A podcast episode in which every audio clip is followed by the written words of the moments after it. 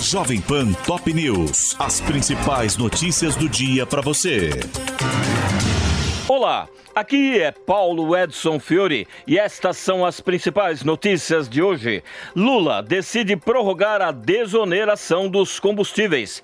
A equipe do presidente eleito já prepara uma medida provisória para manter a isenção de PIS/COFINS, impostos federais que foram zerados por Jair Bolsonaro para forçar a queda nos preços. Nesta semana, o atual ministro da Economia, Paulo Guedes, propôs para o futuro ministro Fernando Haddad prorrogar prorrogar a isenção e ele disse que o futuro governo aceitaria, mas depois afirmou que Lula queria mais tempo para avaliar os impactos da isenção.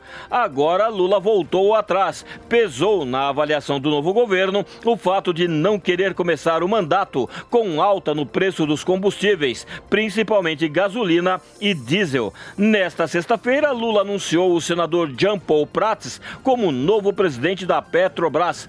Crítico da atual forma de distribuição de dividendos da estatal, o economista disse que a política de preços dos combustíveis é um assunto de governo e não apenas de uma empresa de mercado e sinalizou que ela será mudada. Fernando Haddad também indicou Rita Serrano na presidência da Caixa e Tarciana Medeiros no comando do Banco do Brasil. Ambas são funcionárias de carreira dentro das instituições, sendo que a gerente executiva será a primeira mulher a presidir o BB desde que ele foi fundado. Pelé é homenageado em partidas na Europa. No campeonato inglês, atletas de Liverpool e Leicester usaram adereços pretos no braço e o goleiro Alisson, emocionado, levou flores até o meio do gramado. Houve um minuto de silêncio antes das partidas entre Real Madrid e Valladolid no campeonato espanhol e no amistoso entre Milan e PSV na Itália. Na véspera da morte, Pelé recebeu os netos Gabriel e Otávio no hospital onde estava internado em São Paulo, realizando assim o sonho de Sandra, a filha que rejeitou, falecida em 2006, aos 42 anos. Mesmo com teste positivo de DNA, Pelé nunca assumiu a paternidade dela, que precisou entrar na justiça para obter o registro do sobrenome Arantes do Nascimento. Após a visita, o mais velho, Otávio, publicou fotos segurando a mão do avô e lembrou que toda a família família tem brigas e rusgas,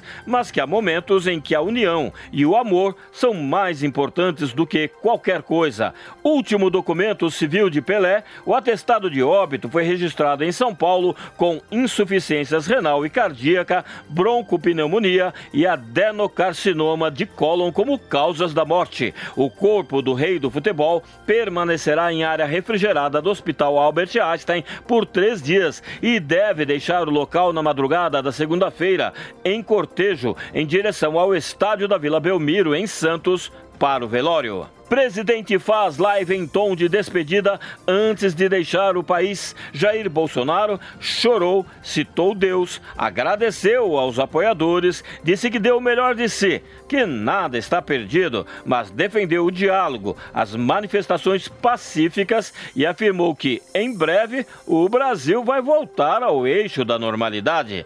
Bolsonaro viajou para os Estados Unidos dois dias antes da posse de Lula. O presidente chegou a Orlando na noite desta sexta-feira, onde ficará hospedado na casa de José Aldo, ex-lutador de MMA, e não participará do rito democrático de passar a faixa presidencial a Lula neste domingo. O vice Hamilton Mourão assumiu a presidência e convocou Rede Nacional de Rádio e TV para pronunciamento na véspera do Ano Novo. A fala do senador eleito e presidente da República em exercício acontece às 8 horas da noite de hoje. Deve durar cerca de sete minutos e se trata de uma mensagem institucional de praxe no encerramento do ano. A futura primeira-dama, Janja, espera 300 mil pessoas na posse de Lula e Geraldo Alckmin neste domingo. A cerimônia oficial começa às duas e meia da tarde, com atos no Congresso e no Palácio do Planalto. Mas o Lula Palusa, com shows de vários artistas,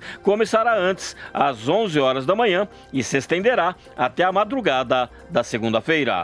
Este é o podcast Jovem Pan Top News. Para mais informações, acesse jovempan.com.br. Jovem Pan Top News. As principais notícias do dia para você.